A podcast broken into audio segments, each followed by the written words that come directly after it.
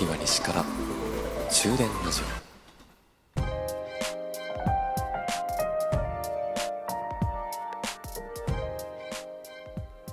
こんばんは朝日です。終電ラジオ67号車でございます。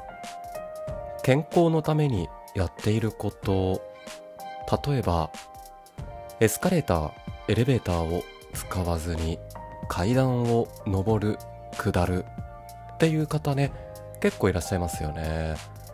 うん私はねエスカレーターエレベーターがあったら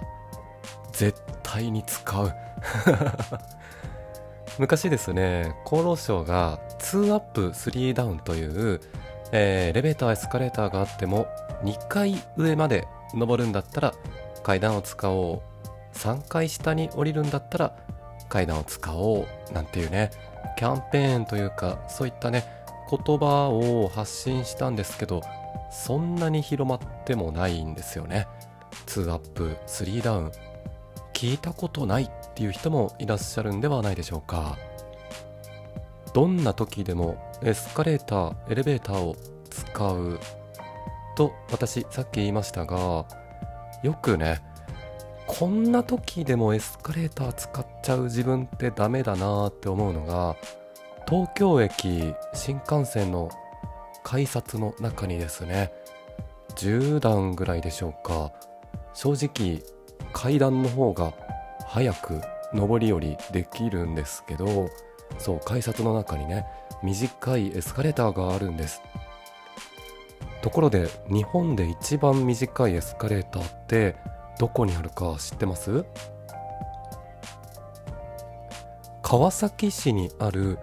プチカレーターっていうね愛称もついているエスカレーターなんと5段。5段のためにエスカレーター作ったのってちょっと思っちゃいますよね。まあこれ事情があるらしくて工事着工後にですねなんとエスカレーターのところに床下に梁があったということが発覚しましてどうしても掘り下げることができない。うーんじゃあ作るのやめるってなったけど、まあ、サービスのためにね。エスカレーター。やっぱり足腰ちょっと弱いなっていう方にはありがたいですもんね。まあそんな方に向けてということでこのブチカレーターたったの5段。上り下りで言えばうん何秒ぐらいでしょうね。まあ、そのエスカレーターが川崎市にはあるそうです。皆さんだったらたったの5段のためだったら階段使いますかね。私は逆にあえてそっち使いたくなるかもしれません。こんな短いののために乗るっていう感じでね。じゃあ逆に長いエスカレーターありますよね。東京だったら大江戸線とかね。めちゃめちゃ地下深く走っている地下鉄なのでとにかくエスカレーターが長い。そして私が住んでいる大阪だとうーん東西線とかもね結構長いエスカレーターかな。あと大阪駅ステーションシティシネマに行く時にね、えー、ルクアのところにあるあのエスカレーターも外にあるエスカレーターとしては結構長いんではないでしょうか。長すぎるとね今度ちょっと怖くなるというかもし今ここから転げ落ちたらどうなっちゃうんだろう。とか思ってねあんまりいい心地しませんね。そんな時はエスカレーターじゃなくてエレベーターの方がいいかな。階段だけは絶対ごめんですね。